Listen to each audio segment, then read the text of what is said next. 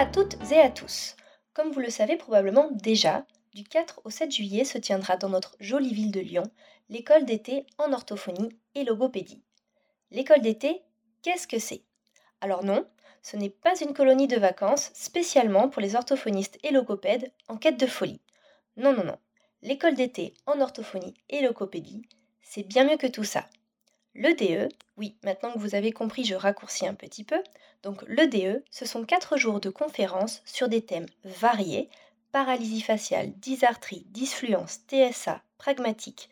C'est un trait d'union entre la recherche et la clinique. Ce sont des échanges avec des professionnels francophones venant du monde entier. Ce sont des orthophonistes doctorants qui partagent leurs travaux sous forme de posters. Mais c'est aussi beaucoup de convivialité avec des temps d'échange informels, une visite du Vieux Lyon et un dîner de gala chez Bocuse, s'il vous plaît. Après avoir été repoussé deux années consécutives, nous ne présentons malheureusement plus Madame Covid-19, les organisateurs que sont l'UNADRIO, le laboratoire de dynamique du langage à Lyon, l'Université de Laval au Canada et l'Université de Neuchâtel en Suisse sont plus motivés que jamais. Et justement, comme nous sommes vraiment trop impatients, nous avons décidé de lancer les hostilités avant l'heure avec quelques petits bonus en avant-première, tels de fines tranches de rosette lyonnaise avant la quenelle de résistance. Ça y est, est-ce que vous êtes alléchés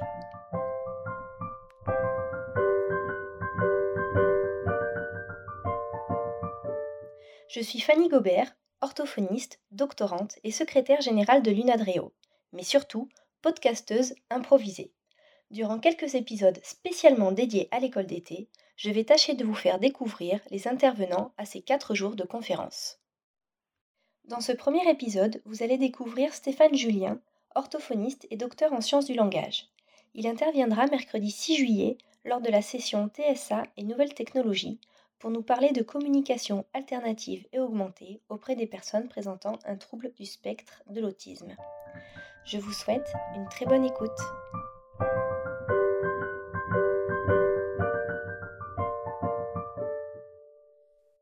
Bonjour Stéphane Julien, merci encore de participer à ces interviews spéciales École d'été 2022. Euh, nos auditeurs savent que vous allez effectivement intervenir euh, lors de ces journées, plus particulièrement euh, lors de la session qui sera dédiée au TSA et outils technologiques, si je ne dis pas de bêtises. Mais donc, ils ne vous connaissent peut-être pas plus que ça. Est-ce que ça vous embêterait de vous euh, présenter euh, en quelques phrases? Volontiers. Donc, euh, bah, je m'appelle Stéphane Julien, je suis orthophoniste et je suis également chargé d'enseignement à, l'Université Neuchâtel dans, dans l'Institut des sciences logopédiques. Dans mes activités cliniques, j'interviens principalement auprès d'enfants, mais aussi d'adultes qui présentent un handicap mental et qui peuvent présenter aussi d'autres types de troubles, parmi lesquels des troubles du spectre de l'autisme. Et je m'intéresse particulièrement à la communication alternative que j'utilise au, quotidien, euh, quels que soient les, les, moyens et, les approches. Dans le cadre de ma charge d'enseignement, bah, je propose un cours autour de l'orthophonie auprès des personnes présentant une déficience intellectuelle. D'accord. Et donc, dont les personnes euh, euh spectre, euh, avec des troubles du spectre Exactement, parmi lesquels, exactement. Super. Donc du coup, donc l'école d'été, un de ses rôles, on va dire, c'est euh, de faire le lien entre la clinique et la recherche. Et donc je suis toujours euh, euh, intéressée de savoir quand les intervenants sont des orthophonistes, qu'est-ce qui a suscité justement leur intérêt pour la recherche?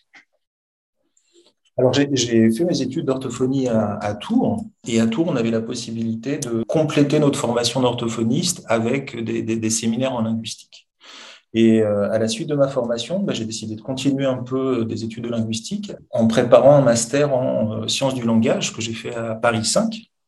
Et à la suite de ce master, bah, la question s'est posée de ce que je ferais par la suite. Et euh, j'ai collaboré avec un, avec un projet de recherche qui était à, Neuchâtel, qui était en sciences du langage, et qui était autour de l'étude de construction syntaxique euh, dans les conversations, gardant, en essayant d'étudier un peu leurs fonctions dans la conversation et, comment elles étaient produites. Puis évidemment, moi, je me suis intéressé euh, à des données, euh, à des interactions impliquant des enfants avec troubles du développement du langage ou sans trouble. D'accord. Donc du coup, est-ce que ce sujet de thèse est plus ou moins relié à votre activité euh, clinique euh, actuelle ou donc vous parliez tout à l'heure de, de communication euh, augmentée. euh, voilà. Alors, ce qui, ce qui s'est produit, c'est que au terme de, de ma thèse de doctorat, j'ai commencé à travailler dans, dans une institution euh, qui, euh, bah, justement, dans l'institution enfant qui accueille des, des personnes avec un handicap mental. Donc, le, ma thèse de doctorat, mon expérience de recherche dans, dans le cadre de cette thèse n'était pas directement en lien avec cette population. Par contre, euh, bah, rapidement, j'ai fait des liens avec, euh, avec mes intérêts euh, académiques, mes intérêts de recherche, et puis ce que je, ce que je développais euh, dans, dans ma clinique. Et donc, c'est un peu comme ça que j'ai euh, commencé à, à, à développer une, mes intérêts de recherche actuels et euh, enfin, ce que j'essaye de déployer comme, comme recherche et, et dans mes réflexions. D'accord, super. Et donc du coup, justement, euh, actuellement, donc vous travaillez dans deux structures différentes, vous disiez, euh, donc auprès de, de- d'enfants, auprès d'adultes. Est-ce que donc ces deux activités cliniques sont couplées avec une activité de, de recherche, ou du moins comment est-ce que vous arrivez à combiner un peu tout ça? Ce qui, ce qui s'est passé assez rapidement, c'est donc le, en, parallèle à mon activité clinique, j'ai une, une, charge d'enseignement en fait qui, qui m'a qui m'a amené à, à, développer certains sujets et, euh, et à de toute façon euh, me tenir à jour, enfin à tenir dans une activité de veille scientifique par rapport au, au, sujet du cours, qui est donc l'orthophonie dans le cadre de, du, handicap mental. Euh, dans le cadre de cette charge d'enseignement, j'encadre des mémoires d'orthophonie et dans le cadre de ces mémoires, j'essaie de développer donc les sujets qui me, qui m'intéressent, mes sujets de recherche. Et euh, voilà. Super. Super, c'est très clair, merci. Donc, vous disiez, vous travaillez avec des, donc, deux structures, des patients enfants, des patients adultes. Et donc, ce sont à chaque fois quand même des personnes avec des troubles du spectre autistique.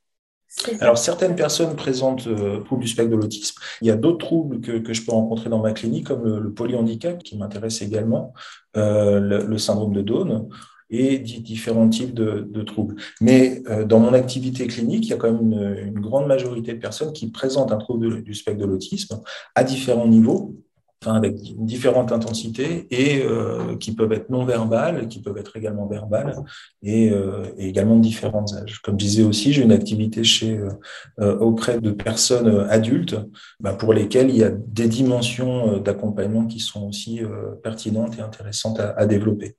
D'accord, super. Donc, c'est-à-dire avec l'entourage aussi ou de... Exactement. En fait, dans, dans, dans mes intérêts de, de, dans mes intérêts actuels, au niveau de, de ce que j'essaie de développer dans, dans, le cadre des mémoires et de mes présentations et mes publications, c'est la, dimension justement de, premièrement de la collaboration entre les, les, les professionnels.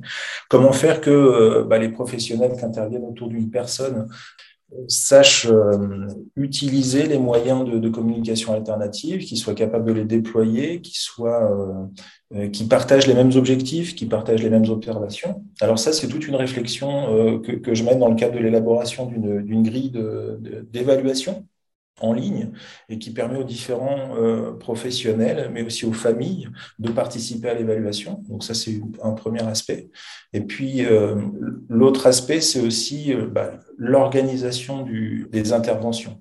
Qui intervient à quel niveau Comment on fait collaborer les gens Comment on peut les former par exemple bah, par l'utilisation de vidéos, de rétroaction, et puis d'essayer de, de, voir un peu comment, euh, comment on peut faire avancer les, différents partenaires de communication d'une personne qui utilise un moyen de communication ou plus généralement qui présente un handicap de communication. Super, donc en, en gros, c'est euh, prendre le, le, patient finalement dans, son contexte global et, euh, faire en sorte que ce moyen de, communication euh, s'intègre dans, son contexte. C'est exactement ça. Un premier objectif quand on, est, euh, quand on accompagne ces personnes, c'est évidemment euh, de travailler leurs déficiences, de les faire avancer dans leur dans leur façon d'améliorer leur, leur, façon d'interagir, développer leur langage. Mais l'autre aspect, c'est aussi de les accompagner dans leur façon d'interagir dans leur contexte social. Et donc, évidemment, si on intervient euh, au niveau social, il faut euh, intervenir auprès des partenaires de communication de la personne, qu'ils soient professionnels, encore une fois, ou que ce soit les familles. Donc, il y a toute une dimension de l'intervention indirecte qui est, qui est à prendre en compte. Merci beaucoup. Et donc, du coup, pour conclure cette interview, est-ce que vous pourriez nous donner trois mots qui euh, représentent, selon vous, l'école d'été en orthophonie? Je pense que c'est l'occasion euh, d'établir un lien entre euh, la, clinique et puis les chercheurs qui s'intéressent à différents sujets.